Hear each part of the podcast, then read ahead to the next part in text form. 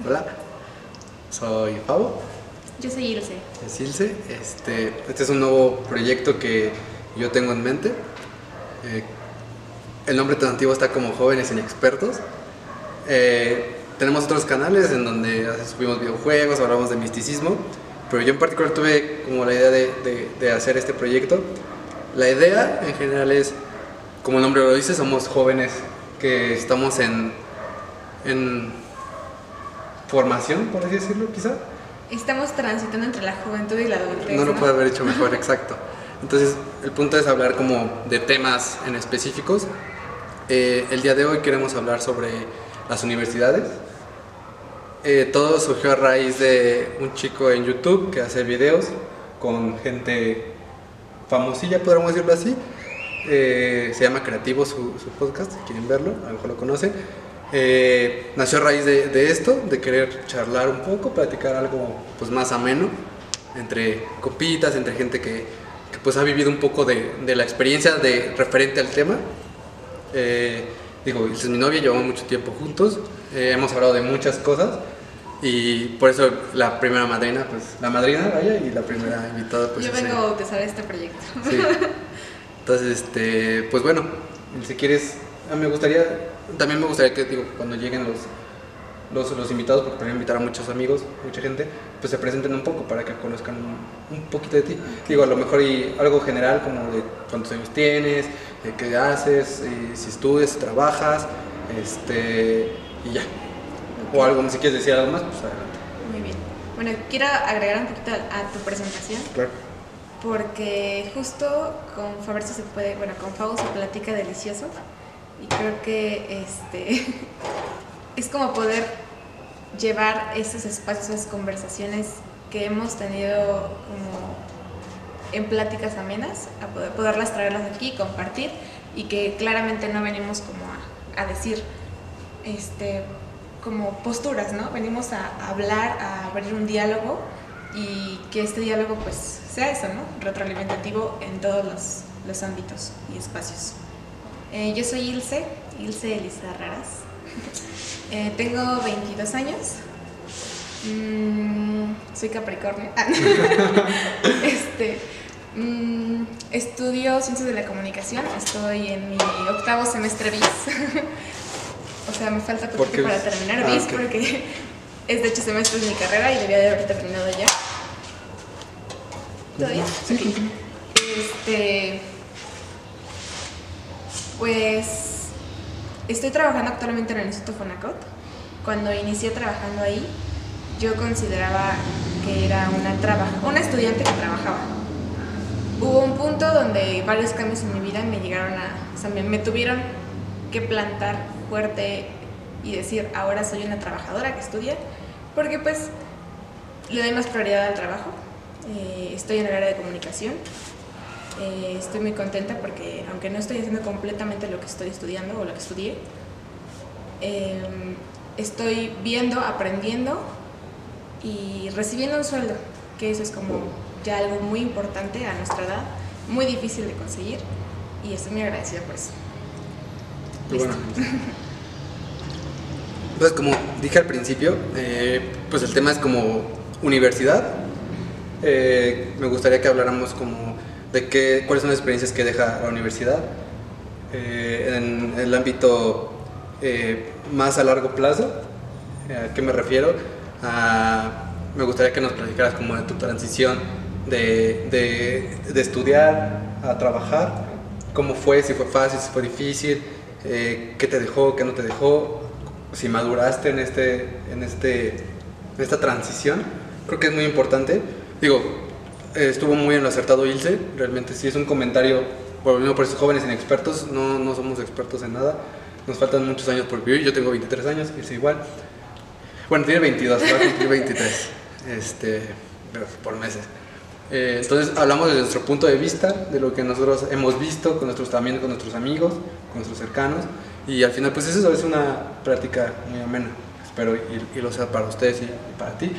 Entonces, sí, pues me gustaría que, que nos platicaras de cómo surgió esa transición eh, del trabajo, de la educación al trabajo, y más que nada, pues cuando, me gustaría que empezaras con, al principio, ¿sabes? O sea, ¿cómo fue que dijiste, ok, estoy estudiando, soy un estudiante que pues realmente en cierto punto pues no se preocupa por nada más que por estudiar, este, y de repente que te digan, pues sabes qué, o tú decís, sabes qué, tengo que trabajar. ¿Cómo fue para ti? Pues bueno, primeramente vengo de una familia que siempre me ha enseñado a trabajar. Yo, yo no me puedo quedar quieta. Me gusta mucho tener como mis propios ingresos. Entonces, desde, tú, me conoces, desde, desde pequeña, desde la secundaria preparatoria, yo trabajo, busco algún ingreso, ¿no? Cuando estaba en CCH yo vendía país de limón. Eh, en la universidad dije, chale, necesito más tiempo. Entonces, pues buscaba otras cositas, ¿no? Eh, como trabajos en, en mercados o en tianguis los domingos. Pero una realidad es que, bueno, como en todas mis carreras, pero creo que en mi carrera me lo enfatizaron demasiado, fue ve consiguiendo trabajo, vete abriendo el camino porque no es fácil.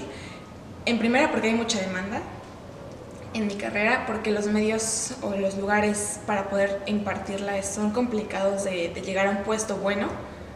Entonces yo como que tenía esa idea en mente, pero sí era de, me daba miedo porque ya tenía amigas que decían, ah, pues publiqué una nota aquí, o me fui de voluntaria y hice fotos acá, y yo así. Claro, es muy importante la presión que también tus amigos, porque digo, no lo hacen a propósito, no es como que alguien, sí, bueno, si es tu amigo de verdad, no es como que alguien llegue y te diga, ¿qué crees? Ya tengo trabajo y yo gano un chingo, ¿no? O sea, creo que poco a poquito te das de cuenta que también los tiempos es algo muy importante en, en esto eh, que los tiempos pues, son diferentes para cada persona. Claro, ¿no? sí, a lo mejor tú vas empezando, hay gente que empezó desde muchísimo antes y te va metiendo esa presión que también te hace abrirte a, a querer trabajar, ¿no? Sí, y nunca fue en una en algo como como competencia, fue algo más como como de decir, bueno, ellos pueden, yo también puedo, entonces yo como que me, me animaba o decía, yo también soy capaz de hacerlo, ¿no? Siempre me costó mucho trabajo, pero poco a poco como que em, traté de buscar mi camino dentro de mi carrera porque yo estaba segura de que quería hacer algo, ¿no? Este, y bueno, quise hacer mi servicio social, se presentó una oportunidad como muy, muy mágica porque a veces, a veces las cosas son de suerte, honestamente, sí tengo que decirlo. Se presentó la oportunidad de que, de que yo pudiera empezar a hacer mi servicio social con una diputada de Morena, bueno, con una diputada, dejémoslo así. no diremos quién. Este... Sí, aquí somos apartidistas, ¿eh? sí, somos apartidistas, completamente. Es algo que he aprendido porque aparte yo en mi carrera este, hay varias, varias especializaciones. Claro. Y a mí siempre me decían, si tú te ves de política, si tú te ves de política. Y yo de, no, ¿por qué piensa que yo soy de política? No. Finalmente dije, bueno, me voy a ir a comunicación política. Y lo hice. Pero pues un poco como sabiendo que en mi carrera tengo la facilidad de poder moldear sí, dedicarte a múltiples temas. Y que si yo quiero dedicarme a una política pero en radio en, o sea lo que sea yo puedo hacerlo siempre y cuando tenga un este pues un historial no y era lo que me, me, movía mucho el poder tener algo que hacer.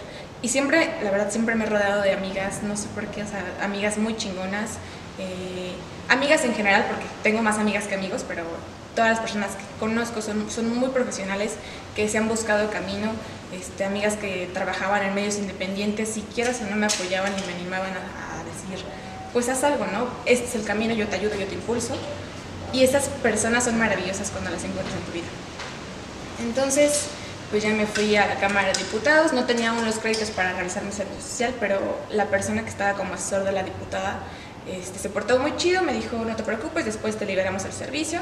Yo lo estuve haciendo y conozco a una amiga que su suegra estaba trabajando, iba a empezar a trabajar en, en Fonacot, donde estoy ahorita, eh, como directora de comunicación institucional o comunicación social.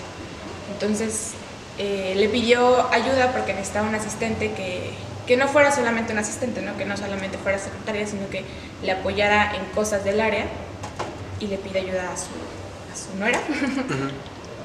Y pues como era mi amiga, le dijo, yo tengo una amiga que, que estudia comunicación, que está en la Cámara de Diputados. Yo creo que se quedó en shock porque pues a veces cuesta trabajo darte cuenta de, de, lo que puedes hacer y de lo que vales, ¿no? Claro.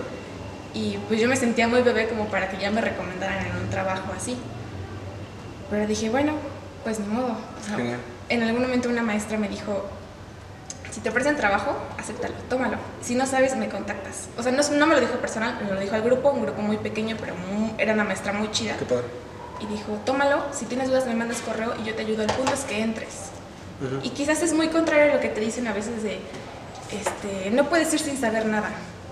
Sí tienes unos conocimientos, Pero si llegas y te ponen un reto, tómalo, tómalo y busca la manera de sacar el trabajo. Claro, justo, justo ahí va el, tema, qué bueno que como lo, introduces, porque justo lo que yo platicaba con Ilse era de, de, cómo, de qué es lo que te deja en la universidad, ¿no? O sea, en el ámbito laboral, a largo plazo, como lo, lo mencionamos. O sea, creo que es muy importante que yo, yo te lo decía muchas veces, realmente con lo que voy a salir de la universidad sé que no es suficiente. Y tú ya lo viviste, ¿no? Quizá, digo, tú ya hiciste tu servicio, yo todavía no lo hago, pero tú ya tuviste como esa pequeña introducción al mundo laboral y en un puesto pues importante, ¿no? Digo, no es lo mismo que digas, trabajé en la Cámara de Diputados a no sé, trabajé en un Walmart. No, no por hacerlo menos, claro, pero porque digo, al menos yo pienso que la política y el, sentido del gobierno es un poco más serio, más importante. digo, hablas de, un político y dices, pues ese güey está estudiado, X o Y, ya tuvo una carrera pues bastante larga, ¿no? No es como que veas a un político que dices acaba de, de, egresar, ¿sí? quiero, quiero, tocar ese tema porque justo la persona con la que yo estaba trabajando era, era una mujer que estudió, este, creo que químico farmacobiólogo. Totalmente y luego, diferente. Y luego este, trabajó en mercados o tianguis como dirigente de los ah, mercados. Y así fue como se, o sea, creo que esas personas que, que mueven, cuando mueves una masa, te das cuenta que, que, eres capaz de muchas cosas, ¿no? Entonces ella conectaba con las personas, apoyaba a las personas. Sí, totalmente. Y digo, no voy a decir nombres, pero este, es muy curioso cómo la vida te lleva por caminos, caminos interesantes. Pero también, digo, yo alguna vez tuve la idea de ser político y creo que pues también es muy importante encontrar la manera de cómo acercarte a la gente.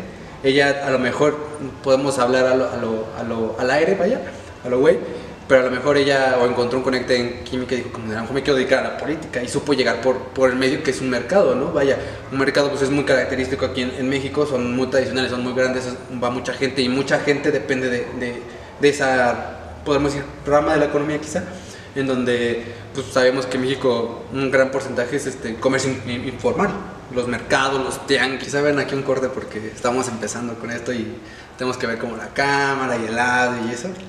Pero estábamos hablando, bueno, me quedé en lo siguiente, eh, que iba a mencionar que no porque estudies una carrera te vas a dedicar a ella al 100%, ¿no? Hay veces en las que los caminos, las estudios de la vida te llevan por, por otros lados. Sí. Entonces, eh, a lo que iba antes de, hablar de, política. era, justo eso, ¿no? Que digo, no es suficiente el hecho de, lo, que, lo que es, con lo que salimos de la universidad. Me imagino que tú cuando llegaste a, la Cámara de Diputados, no, me imagino que te sentiste pues abrumada al sentir, ¿qué hago aquí y ahora qué? Sí, no, era como, como muchos abogados que se van y se toman sus fotos, ¿no? Sí, sí, sí. Fue como, Dios, ¿por dónde entro? ¿Qué hago? creo que te viene, bueno, me vino una inseguridad muy cañona. Claro, claro. Una inseguridad de decir, en primero yo estaba empezando en el área de comunicación política. O sea, sí había tenido como algún bagaje, pero muy mínimo. Y de por sí ya me sentía muy bebé. Eso me hacía como decir, ¿qué hago aquí? No sé qué hacer, pero como te dije, es un reto y decides tomarlo, ¿no? Y te pones a investigar. Y sí, muchas veces, eh, lo puedo decir que en mi experiencia, en mi carrera, no te da las herramientas necesarias en la UNAM, porque yo estudié en la UNAM, este, y tienes que buscarle por otros lados, ¿no? Muchas veces lo aprendes de fuera en, en, los trabajos o tomando cursos o de tus amigos. Muchos compañeros que admiro demasiado porque armaron sus proyectos solos, que dijeron desde cero vamos a ser una productora, desde cero vamos a ser un proyecto de como un periódico digital, cosas así, que de verdad es mucho de admirarse porque no te lo enseñan en mi facultad no te enseñan a grabar un video a editar un video o como que cosas muy técnicas, ¿no? Y es algo que tiene la UNAM. No, no, puedo generalizar porque no estudié todas las carreras, pero por lo menos en mi carrera sí es muy teórico y lo práctico a veces no, no aparece. Pocos maestros lo tienen. Nos reíamos mucho de un profesor que daba como estrategias de comunicación digital en la web 3.0, cosas así pero ese profesor era muy viejito y el, el, mame era, ni siquiera sabe usar su teléfono y me viene a enseñar esto. Entonces ahí está como la, la dicotomía, ¿no? Lo, la contradicción. Sabe lo teórico, pero lo práctico no lo puede poner siempre como en marcha. y a veces te encuentras maestros que te apoyan, que te impulsan, que te enseñan o que te recomiendan cursos o que te dicen búscale aquí, búscale acá. Y así es como poco a poco vas armándote de herramientas. Yo también digo, no es por hacer menos, pero por igual muchos de esos profesores son profesores jóvenes. Porque, digo, yo hablo, ya hablaste desde el punto de vista de comunicación, que creo que como lo mencionaste es muy amplio, porque son muchos temas, o sea, son muchas cosas. Yo lo hablo desde el punto de vista quizá de una carrera un poco más antigua, por así decirlo. A lo mejor. Que, sí, sí, sí, que es economía. Y yo estudio economía. Y realmente, digo, tengo al lado derecho, que es otro punto muy importante, y creo que también podemos hablar de él como otro ejemplo. Primero voy a hablar, del mío, en donde pues realmente economía, pues muchos de los profesores son ya grandes. Son grandes, son... Yo, hay una frase que dicen mucho en, en la UNAM, son las vacas sagradas de la UNAM que son dos personas que son como, saben mucho. Y sí, claro, saben mucho. Y, yo tenía profesores grandes de edad avanzada, ya, ya grandecitos, que los y es como, ay, güey, saben mucho. Deja tú, saben mucho. A veces no saben mucho y ni siquiera lo saben transmitir, pero son intocables. O sea, no hablando de las vacas, hablando de, de los profesores, o sea, de los profesores en el sentido del estudio, de lo, de lo intelectual. o sea, pero te hablan de, de sus tiempos, vaya, de ya obviamente si llega un profesor joven, de una edad joven, voy a poner en ejemplo a mi profesor de matemáticas que te he comentado, eh, es, un, es, un, profesor joven, es un profesor de alrededor de unos treinta y tantos, ni le toca los cuarenta, este, y, y, es muy accesible, es, sabe, sabe enseñar muy bien, él inclusive pues ahora con, con lo de la pandemia y, todas las clases en Zoom, me gusta mucho porque él utiliza, no sé qué programa utilice, no se utiliza un iPad, una, una computadora, eh, si tenga los recursos para, digo, un iPad ya es la pantalla y tienes tu pluma y anotas, ¿no? A lo mejor él no, no tiene esos recursos, o a lo mejor sí, pero él eh, comparte su pantalla y comparte el pizarrón. Entonces ahí está escribiendo, o sea, es un pizarrón electrónico, no sale su cara. O sea, no es como que se grabe. O sea, ese pizarrón ya va escribiendo las fórmulas y va diciendo, aquí vamos bien, chavos. Ok, entonces, eh, para sacar la derivada de tal, tal, tal, y la va haciendo. Y te lo, o sea, aparte de que sabe usar el recurso, lo explica bien. Y dice, eh, esto, eh, vamos a aplicarlo ahora a la economía. Y no te pone un ejemplo de Marx o de Engels o...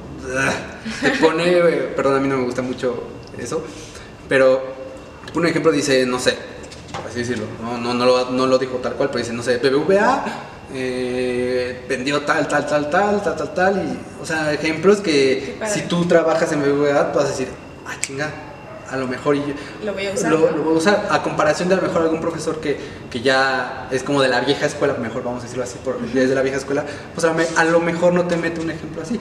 Pongo ejemplo de otro profesor que te había comentado que me da mercado de capitales que eh, este profesor cuando se presentó, ya, ya es de avanzada este, y habla así como...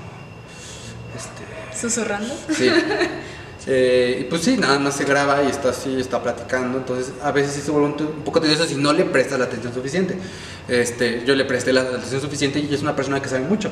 Llegó y dijo que había participado en una empresa financiera en, Londres, que fue este, cónsul en Japón, en muchos lugares. Y, pues sí, se vaya, se ve que, sabe, sabe. O sea, de lo que él explica, tú le puedes decir, sí sabe, está explicando lo que él sabe, lo que él conoce, lo que él llevó a cabo. Pero si le preguntas como de, ¿y cómo lo llevo actualmente? Pues no te, a lo mejor te lo sabe explicar, pero a su manera y de todo modo no te da ejemplos como eso, a menos de que tú se lo preguntes. Creo que eso también es muy importante, ¿no? Hablando de, qué es lo que te deja la universidad, si tú vas y te sientas, te quedas a lo mejor con lo que te dan y no haces preguntas o no fomentas quizá esta iniciativa de, de poner ejemplos actuales que te puedan servir, pues también a lo mejor y, y tarde o temprano te chingan, ¿no? Y que también tiene que ver mucho, a lo mejor lo puedo enlazar con los cursos. Ok. ¿No? Que tú, tú, lo mencionabas. Y también lo, voy a poner otro ejemplo que ya habíamos hablado de él, de Tito. Ajá, Ojalá sí. y no esté viendo Tito. Este, Tito es un amigo de, que tenemos en común de SSH. Eh, estudió Producción. Producción. Ciencia de la comunicación. Ciencias de la ¿Cuál era de comunicación. producción audiovisual? Perfecto, es a lo que referíamos. Eh, comunicación es muy amplia, o sea, tiene muchas cosas. Este, y yo, yo le comentaba a Ilse, digo, yo dejé de tener mucha conexión o platicar mucho con Tito. y yo me perdí mucho tiempo con él. Yo, yo dije, estudia comunicación, porque estaba contigo. Jamás tuve la dicha de platicar con él y decirme, pues, no sé, estoy en producción o qué sé yo. ¿Cómo te va? ¿Qué has hecho? Ajá. Entonces yo, yo empecé a ver que, que cuando yo empecé con, con mis videos, él, él subió, empezó a armar su, su, su compu desde cero, muy chido. Este, empezó, empezó a hacer prácticas en Taiwan. Eh, encontró eh, cómo hacer prácticas ahí, armó su compu, empezó a hacer streamers en Facebook de cómo editar, cómo grabar. Los dejó de hacer un tiempo y después vi que regresó a TV UNAM. Después yo vi que estuvo en National Geographic este, editando videos y poniendo subtítulos y yo veía lo que hacía. Digo, yo empecé más o menos con Sony Vegas, que es un, Ajá, un sí, programa de, programa de de edición, edición. pero pues yo empezaba como, ¿sabes? Y yo veía lo que él hacía y era como de, ¡uy! ¿Sabes? Entonces, después vi que seguía en TV UNAM y hoy, hoy en día está en Tercer Milenio, en lo de Jaime Maussan, igual editando videos. Y, y veo lo que hace y, yo- y cuando yo te lo platiqué, tú me dijiste como de, pero que yo supe, se metió a cursos. O sea, no, no lo supe como de él, pero digo, yo estudié comunicación y yo no sé hacer todo eso. Bueno, pero también tú te dedicaste a la, a la A- comunicación como política. político, sí. Él sí se fue como a la, a la producción, a la edición. Y, tengo eso. conocidos, bueno, amigas y amigos que se fueron a la producción eh, o producción audiovisual y sí lo saben hacer, pero Tito, Tito ya, ya es un máster. Entonces, sí hablamos de que los tiempos son diferentes. Los también tiempos eh, también importa mucho cuando, cuando sabes que quieres, porque yo creo que él entró Claro. en comunicación y dijo, yo quiero hacer esto. Me apasiona. Ajá, y esa seguridad te dice, te, te va guiando por el camino, ¿no? Entonces creo que también es muy importante irte conociendo desde joven, ¿no? A veces te hablan mucho de, de la vocación este, profesional y a qué carrera te vas a ir, pero lo importante es que te conozcas y que sepas qué quieres, y cuando lo sabes ya, ya vas como así como caballito, ¿no? Viendo directamente tu meta. Claro, pero también está el otro lado de la moneda y también me gustaría que habláramos de eso, que es cuando no sabes lo que, a lo que vas. Digo, la ventaja de, de nuestro compañero, Tito, es que pues él a lo mejor y también no sabía lo que iba, pero encontró, aquí me gusta, esto me gustó y de plano. Ajá, pero, ¿qué pasa con, con- como a lo mejor contigo que tú me mencionabas que también te gustaría ser periodista, ¿no? Y que ahorita estás en un ámbito, tocaste ya el ámbito político, tocaste ya el ámbito de llevar las comunicaciones de una empresa, siendo Fonacot, y también está lo que tú deseas de ser periodista, ¿no? Que es totalmente diferente. Si tú, tú te ves cuando hiciste la carrera como de a lo mejor te gustaba la política, a lo mejor también te gustaba el periodismo, a lo mejor y también te hubiera gustado la producción, entonces estabas como, Sí, ¿sabes? yo, yo me acuerdo que en los primeros semestres era, a ver, buenos días chicos, se van a presentar, ¿qué quieren? ¿Qué les gusta? ¿no? Y entonces yo era de las que decía, periodismo, periodismo, periodismo. Claro. Y, y sí me gusta mucho, pero en los primeros semestres tenemos en mi carrera un tronco común de cuatro semestres que compartimos con todas las carreras. Y tuve clases como de teoría política, filosofía política, y yo siempre, o sea, como que mm, me- algo me llevaba, ¿no? Sí me gusta lo teórico, aún no lo puedo llevar como a cabo como otras amigas que son unas cracks, pero no sé, como que a veces las cosas te van llamando. Pero sí me gustaría volver al periodismo. Ahora veo compañeros que, no sé, que tienen, que ya están trabajando como en medios más profesionales. Sí, sí, pero Wow. Claro, claro, eh, eh, creo que es muy importante.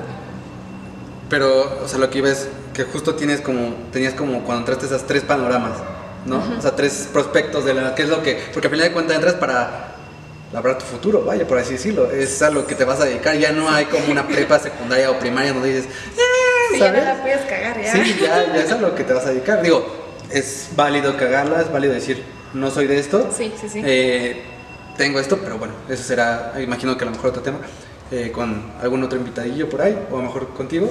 Pero sí, o sea, creo que es muy importante eso, que llega un punto en donde en la universidad te sientes, ¿qué voy a hacer? Sí. ¿no? ¿Qué, qué es a lo que me voy a dedicar? Este, ¿Por qué? Porque digo, puedes entrar a una carrera, puedes, puedes decir, a la mitad de la carrera pues, ya no me gustó. Y creo que está mucho este cliché en donde dices, eh, ¿me salgo de la carrera? Sí, crisis de carrera, ¿quién no le Pierdo, voy a perder tiempo y eso. Voy a poner un ejemplo también mucho de una amiga que se llama Renata.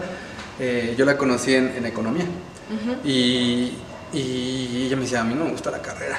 Bueno, todos en economía decimos que no nos gusta la carrera. Bueno, no voy a generalizar, la mayoría decimos, este... 99.999. Sí. Eh, y, y justo Ranta dijo, a mí no me gusta, yo quería derecho.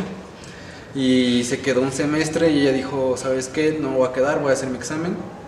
y todo era como, no, Renata, piénsalo, este, si no te quedas este, un año, X o Y. Y, y, después este, se decidió salirse, hacer su examen y después se quedó, se quedó en derecho. Y no le ha afectado. Digo, quizá vamos nosotros un año adelante, pero pues ella dice, al final de cuentas es a lo que me voy a dedicar. Y mientras haga lo que le gusta, pues... Justo tuvimos otro corte y nos vienen a visitar unas esponjosas lomitas. este, pero hablábamos de, de nuestra amiga Renata, Ajá. que se cambió de carrera y creo que es, es muy importante saber que estás a tiempo.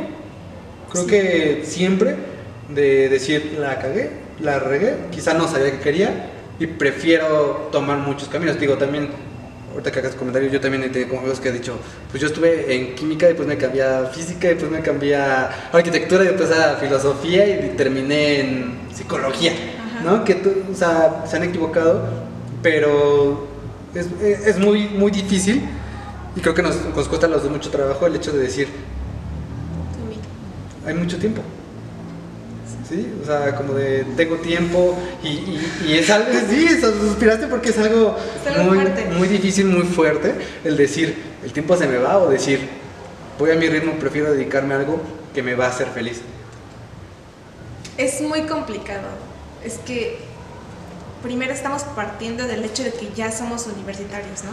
Simplemente poder llegar a la universidad es muy complicado. Sí, sí, sí, es un privilegio también. Es un privilegio, este, y muchas personas Espera, pero privilegio en el sentido de, De de que no todos todos pueden tener. este, ese servicio, no porque seamos pródigos o algo por el estilo, o que nos queramos sentir porque estudiamos una Sí, universidad. no, porque finalmente, bueno, afortunadamente tú y yo pagamos un curso para entrar a la prepa. Hay y la que no prepa, puede, ajá, claro, sí, exacto. claro. Las condiciones son muy complicadas, económicas, socialmente, eh, independientemente que a veces, eh, o sea, no- estamos partiendo de este, de este punto, ¿no? Ya somos universitarios, ya pasamos esa- esas etapas. Y finalmente agradecer porque lo somos, ¿no? Y porque somos muy privilegiados por eso. Pero ahora vamos como con otra carga social, ¿no?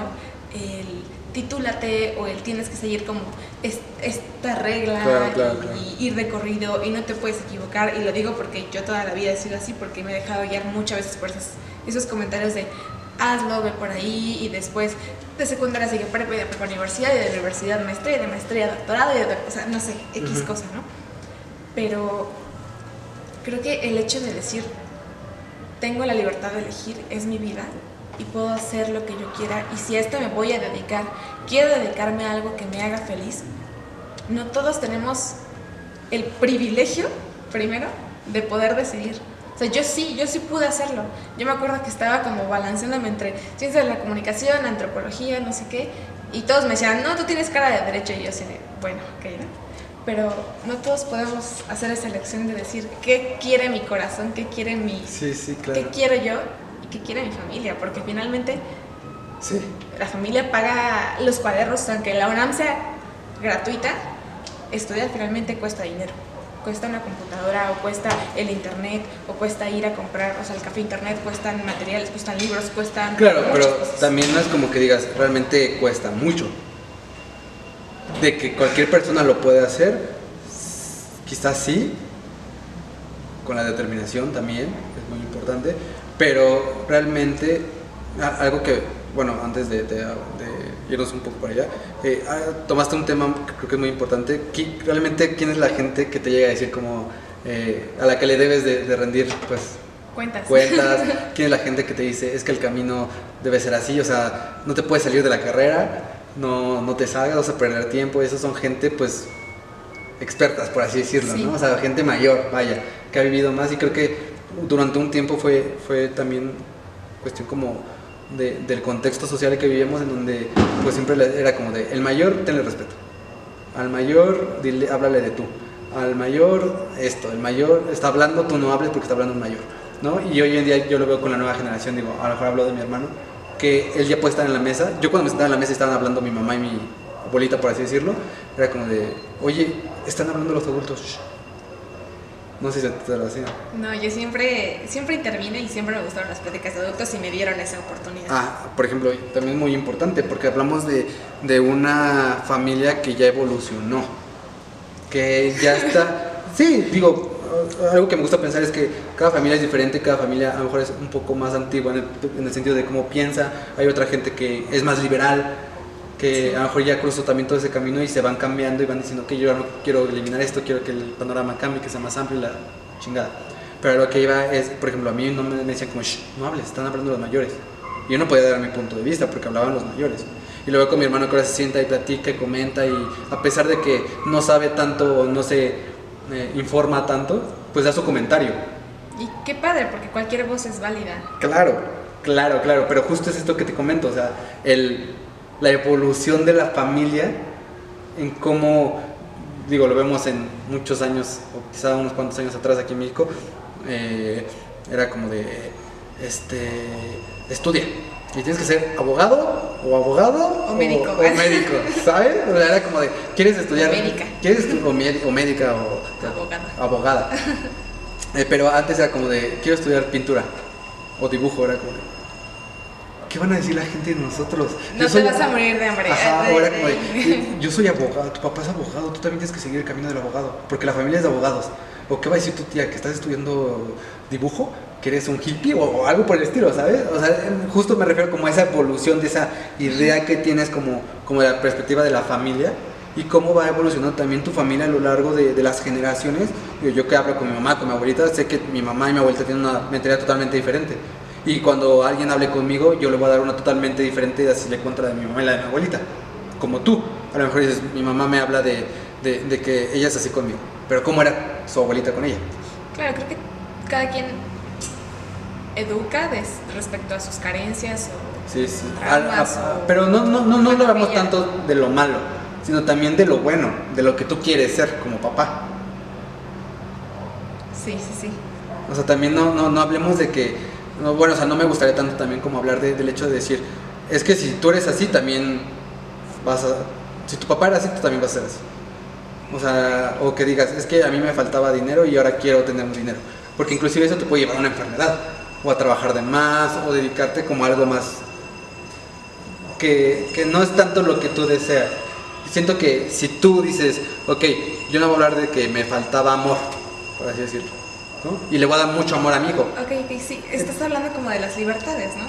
No, no tanto para allá, sino a lo que tuvimos otro corte. Este, digo, este primer capítulo va a haber muchos cortes porque no sabemos, no sé editar, estamos viendo como la cámara, el micrófono tenemos un iPad grabando nuestra voz. eh, obviamente sí, Está muy casero y está. Ajá, que, que esto crezca mucho y pues, pues tengamos unos micrófonos profesionales y obviamente pues ir, ir- ir invirti- invirtiéndole si les gusta. También, bueno, lo digo al final. Este, justo hablábamos de mi amiga Renata. Que pues ella se cambió de carrera, pues ya no los voy a meter tanto, se cambió de carrera, eh, lo logró y hoy en día va bien, se fue de intercambio a Japón, inclusive, está viviendo ahorita en Japón, eh, que también algo que, que quizás en algún momento sea muy importante, no, no, no, sea muy importante hablar, estaría muy chido que habláramos también de los intercambios, ¿no? Y todos Ajá, los mitos que hay a, a través de ellos, este, estaría muy, muy padre invitar a alguien que, que haya tenido un intercambio, también dar nuestro punto de vista, ojalá nos puedas acompañar igual ese día, dar nuestro punto de vista de qué es lo que pensamos de un intercambio, ¿no? Sí. Estaría muy, muy padre. Este el punto es ese, hablar de, de muchos temas. Pero sí hablábamos de esto, de que sí lo logró, de que va bien, de que se fue a un intercambio de Japón, está estudiando Derecho en Japón, no ha dejado de estudiar, y, y- y lo logró, ¿no? Creo que, que- que es muy satanificado el hecho de decir, la cagué, satanizado. este, es que yo no llevo tanto, Ah, yo, yo no redacto tanto como una comunicadora. Este, eh, es, muy satanificado el hecho de decir, satanizado el hecho de decir, este, la cagué, me equivoqué, me quiero cambiar de carrera y, ya puso un ejemplo de que sí se puede.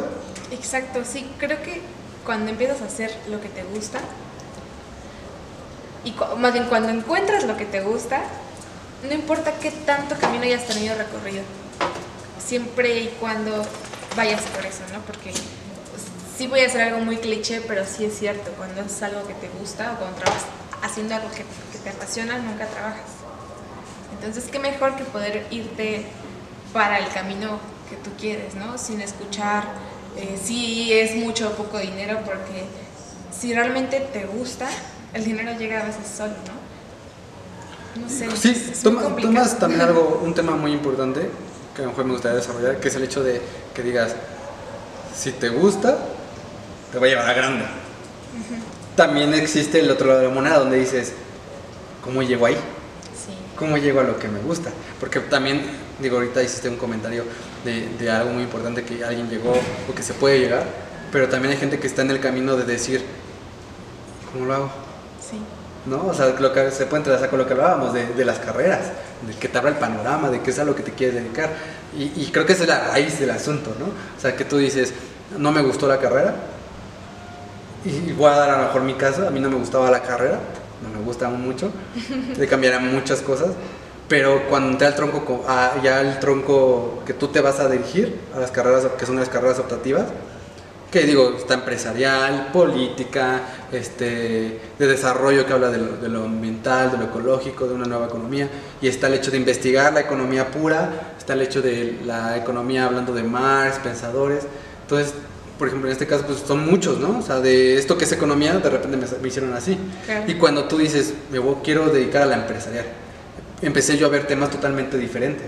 Empecé a ver temas que yo cuando iba en, en el, en el núcleo normal, el principal, era como de, hablan de Marx y, y a mí sinceramente era como de, o sea, yo sentía que era muy repetitivo el tema.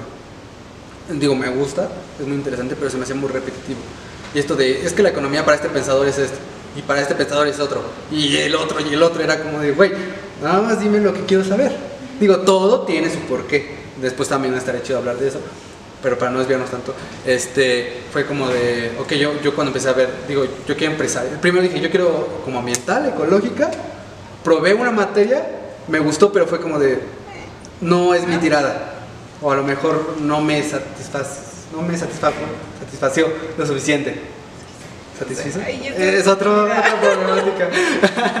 Pero bueno, no, no me llenó. Entonces dije, bueno, voy a probar la empresarial. También trabajé en, en el ámbito empresarial, en el o sea, llevado como a la economía un poco, y me gustó. Me empezó a gustar y dije, ok, también el Tal trabajo, por ahí, ¿no? ajá, el trabajo también me dijo, este puede ser lo que te gusta. A lo mejor si yo hubiera trabajado como economista ambiental, a lo mejor hubiera hecho igual. Claro. ¿no? sí, y, sí, y sí. este también lo que hablábamos de los profesores, cada profesor imparte su materia diferente. Y hay profesores que te hacen amarla, hay profesores que dices, hijo de la chingada, no quiero saber de economía, no quiero saber de ¿sabes? No es la comunicación. materia, es el Es profesor. el profesor. En pro y en contra. Sí, claro, claro. Y también la materia tiene mucho que ver porque no, a lo mejor no te apasiona tanto la materia de publicidad a la que me habías comentado el otro día de tu profesora. ¿Cu- ¿Cuál es? Escuchen, Ah, escuchen, escuchen el, el- ¿cómo se llama la clase? Psicología de la publicidad. Ay, Oh, o sea, escuchas, yo cuando escuché, órale, qué chido. Y la otra vez que estaba escuchando una clase tuya, estaban hablando de bebés, de cómo, cuál era la mejor forma de alimentarlos. Y fue como de, tú me dijiste, nada que ver. O sea, yo metí la, la materia porque fue como de wow, y el profesor, pues no. No, y justo eh, ahí podemos volver a lo mismo, ¿no? Hay profesores que están más actualizados que otros. Esta profesora, pues, sí, sí nos, sí nos enseña, pero de lo que supo antes. Y entonces, es, es, es muy padre encontrar a profesores que les apasiona y que aparte te dan la materia, no sé, con, con elementos que vas a poder utilizar. Y justo hiciste un comentario, un- a un profesor que le apasiona, o sea, que te apasiona tu trabajo. Sí. Porque a lo mejor, digo, hablamos al área, pero a lo mejor a tu profesor no le apasiona esa materia. Digo, creo que hablo por todos cuando decimos, el profesor que me enseñó tal materia era un chingón porque se ve que le apasionaba, Claro. porque le sí. gustaba. Puedo poner otro ejemplo, mi profesor Misael. Misael era mi profesor de SSH, le daba teoría historia. no, no era No, historia, no es que no era historia. es Bueno. que es lo interesante, no era historia, era como teoría del historicismo, algo así, o sea, era una rama de la historia. Y yo la metí pensando que era historia, y la realidad es que sí es un poco tediosa la materia, es muy bonita. Eh, Ese profesor me hizo verla muy bonita. Este, y justo era eso, o sea, es, no es historia, es historiedad, historicidad, algo así. El punto es que esta, esta- estos profesores o esta materia habla de la historia, pero como en un solo punto. O sea, de voy a estudiar a los mayas, pero este profesor estudiaba como a, la, a un siglo de México, en específico. Y, y también mucho regional, o sea, muchos de los pueblitos. Eso, eso me, me- me llama mucho la, la- la atención de Misael, que le gustaban mucho los pueblitos. Él, me acuerdo que, que me, me, apasiona mucho, a mí me apasiona mucho la historia, porque no importa. Que este, están los lomitos aquí. Esto es pet friendly, ¿eh? Sí, si ven esto es pet friendly. Van a ver a, pet friendly y mira. a, a Grecia y a mejor a Zeus, a Chema, a Bolt, del perrito de Abraham. Van a ver a perros por todos lados. Este, creo que, que, que Misael eso me llamó mucha atención. Un día él sacó del acervo histórico, yo no sabía que había un acervo histórico así, de la ENA creo que era, donde sacó un códice de, de algún pueblo firmado y ves las letras, las faltas de ortografía, cómo escribían, que, cómo se dirigían a la gente, eh, porque no era, o sea, nos enseñó, codi- no, no eran códices, eran como escritos de, de gente pues, que a lo mejor en ese momento estaba en el poder y había gente que lo escribía de gente del pueblo. Y cómo se dirigía y cómo hablaba y cómo trataba de hablar con Claro. propiedad y señor presidente. Y se- luego no sabía si era él o un escribano, ¿no? No Ajá, sí, sí, sí, es algo muy bello, muy bello, muy noble. Este, y justo este profesor me, me impartió lo que yo le estoy comentando, o sea, de decir, wow. Cuando te cuentan los chismes de la historia. Sí, sí, sí, sí, sí, sí, claro, claro, es una joya. Este, pero yo tenía otros, otros amigos que tomaban esa clase y decían güey, nuestro profesor es una hueva, lo odiamos. Y yo con Misael era como, wow, aparte de que Misael es un tipazo, este... este, pero sí, o sea, es un profesor que... No, pero a mí no me dio clases y llegué a entrar a Claro, varias claro, clases claro. Por, por lo que me transmitías, porque yo decía, wow, quiero saber si es cierto, ¿no? Y era un profesor muy joven que estaba creo que en la maestría, Acababa casi de terminar. creo que estaba en otra carrera. Pero se metió luego, luego. Era, muy joven. Sí. Y una persona que realmente le apasionaba lo que estudió o lo que, lo que estaba haciendo. Al grado de que Fabo en algún momento dijo, chale, no sé estudiar Sí. este, ciencia política, economía o historia, porque por ahí andaba. Pero es muy curioso porque tú estabas en esas tres como carreras, pero como que un ojito siempre te llevaba y volteabas a ver qué diseño gráfico, qué arquitectura, qué comunicación.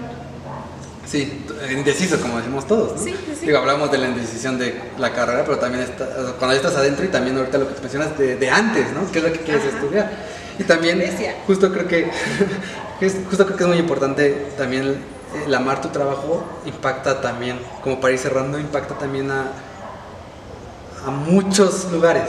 O sea, digo, a Misael, poniendo su ejemplo, le apasionó esto, sabe, le gusta, lo ama, lo, le apasiona, tanto que ese efecto genera también otro efecto en, en mucha gente más Sí, y es sí. muy bonito. Y es, es muy bonito porque dices, ok, si esto me apasiona, eh, sé que va a llegar alguien que va a decir, verga, el profesor Misael era una chingonería y estoy estudiando lo que sé por él. Y justo, voy a dar otro ejemplo, Misael tenía, tuvo e- ese, ese ejemplo con un profesor que se llama Kraus. El Eh, el famosísimo CCH es famosísimo. CCH Explícanos por qué. la carrera, bueno, Hola, mejor es que no, no, o sea, recuerdo que es este. Es, es del ámbito político. Bueno, ¿tú cómo escuchaste de él? ¿Qué fue lo que supiste de Kraus Ah, bueno, es que la primera vez que escuchas de Kraus en CCH es, es un maldito, no te das clase con él, te va a reprobar. Y viene otra, otra persona y te dice, no, es el mejor profesor, es una chingonería, no mames, o sea, o lo amas o lo odias, Sí. nunca tuve clase con él, pero aparte es como, como vaquita sagrada y de la élite sí, claro, política. claro, claro. Es, este, es, es- sí. puse mi mano en mi brazo en la mesa. Sí, justo, justo, yo te voy a contar lo mío. Yo igual llegué a escuchar como al principio de que es que Kraus, digo yo fumaba, fumo, fumaba en CCH, que no te vean fumando Kraus porque te tira el cigarro. Ya como de, ay, Sí, sí, me tocó hacer eso, sí. A mí me lo hizo, a mí me lo hizo. Yo iba en la tarde, o sea, estuve un tiempo en la mañana, después me cambié a la tarde. Y este, cuando yo estuve en la, él, él daba clases por lugar en la mañana y a lo mejor tarde hasta las 12, una. Ya tarde 5 para, o 3 para allá, no. No, no, no, no sabía de Kraus. Pero como yo estaba intermitente, estaba como entre las 12, no tan noche, llegaba a toparlo. Y siempre escuché de él. Decían muchos, es que Kraus ha sido mi mejor profesor. O odio a Kraus. O me hizo tirar mi cigarro, Kraus. O me quedé un cuarto año por Kraus. Sí, claro, claro, también. Y cuando yo lo conocí, estaba fumando, dio vuelta hacia un edificio y me dijo, tira tu cigarro. Fue como, él es Kraus. Y como, Ah. "Joder, qué chingada". Y me la aplicó varias veces. ¿Sí? Y por eso lo, nunca tomé clases con él, lo llegó a odiar. Y Misael, su... es Kraus. Qué, qué padre. Kraus lo, lo llevó a querer estudiar historia. y Kraus lo metió a trabajar ahí en CESECH. Bueno, o sea, no, no por conectes, eso sí. Todo el profesor hablaba que, que Kraus fue el que lo llevó de la mano y hizo, lo llevó como decirle, haz tu examen en CESECH para ser docente. Y este, y Misael pues dijo, claro, y se rifó, ¿no? Pero justo también me acuerdo que de Kraus hablaba mucho, que creo que se pida Gortari. Kraus Gortari. No sé si te supiste de esa. Sí me llegaste a cantar, pero la verdad estoy segura. Yo tampoco, son los típicos mitos y las leyendas de, de cada prepa. ¿no? En nuestro caso era que Kraus era, se apellidaba Gortari y era pariente de, pues, de Carlos Salinas de Gortari. Entonces era muy sonado. Era como de, "Ay, es que Kraus tiene, decía, es que era, era el mito de, es que Kraus tiene mucho dinero y está aquí porque le apasiona. Pues finalmente era, imponía y era una eminencia, ¿no? O sea, escuchaba su nombre y era como, Kraus. como Mufasa. Kraus. Kraus. Ay, Pero creo que, no sé, puedo decir que de toda mi vida académica, la mayoría de los profesores que me han dejado algo muy importante y que me han motivado a hacer lo que quiero son profesores jóvenes. Yo le temía al turno de la tarde. y Sara era joven. Sí, porque pues todas mis clases fueron como Es- en la mañana Ajá.